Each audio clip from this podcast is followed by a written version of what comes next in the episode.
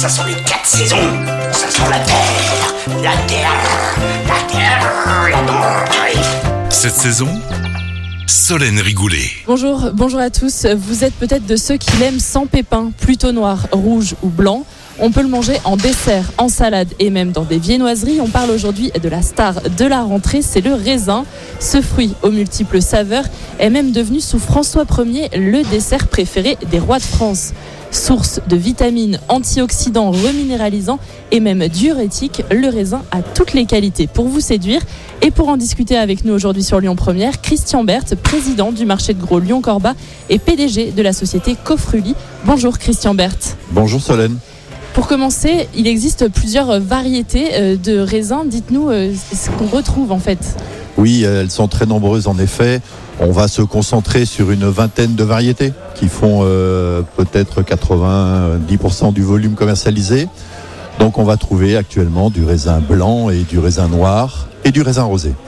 Et alors, il y en a certaines qui ont des appellations d'origine protégée ou contrôlée oui, euh, nous avons la, chance en effet en France d'avoir euh, du raisin blanc variété Chasselas, qui est une AOP, et du raisin noir euh, Muscat, qui vient du Ventoux, du Mont Ventoux, et qui est lui un AOC.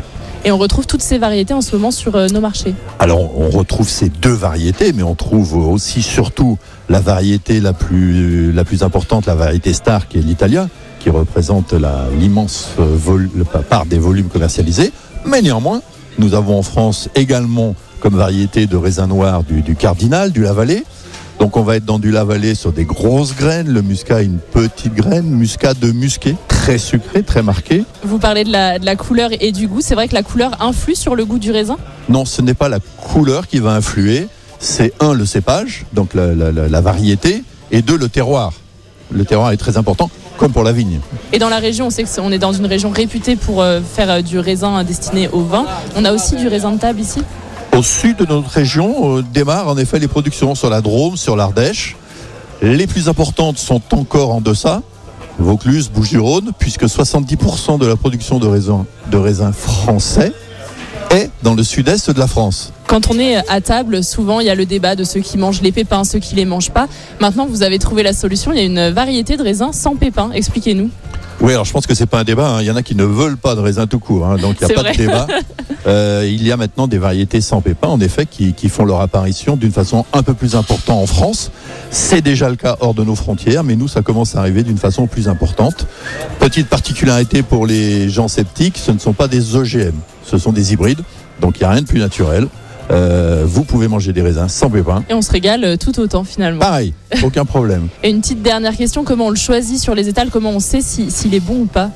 Le cas d'école typique, c'est une rafle bien verte avec euh, une légère petite euh, pruine dessus. C'est cette petite pellicule blanche qui est une cire naturelle. Le, raisin produit lui-même. Mais ça ne veut pas dire pour autant qu'en fin de saison d'une variété, une rafle sèche n'est pas signe de qualité, puisque ça veut dire qu'elle aura passé du temps sur la plante et qu'elle sera donc gorgée de sucre en sachant que le raisin, de toute façon, pour être commercialisé, doit avoir un taux de sucre minimum qui selon les variétés va entre 12 et 14. Mais aujourd'hui, tous les relevés que nous faisons, nous sommes entre 16 et 22, donc largement au-deçà du minimum requis. Merci beaucoup Christian Berthe d'avoir été avec nous sur Lyon Première.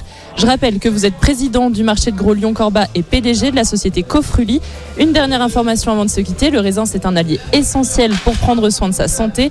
Forte concentration en vitamines, il est antioxydant, de quoi garder de l'énergie avec cette rentrée toujours chargée. Et nous on se retrouve la semaine prochaine avec un autre produit de saison. Cette saison, avec le marché de gros Lyon-Corba, expert en saveur, expert en fraîcheur. À retrouver en podcast sur l'appli Lyon Première et sur lyonpremière.fr. Écoutez votre radio Lyon Première en direct sur l'application Lyon Première, lyonpremière.fr et bien sûr à Lyon sur 90.2 FM et en DAB+. Lyon Première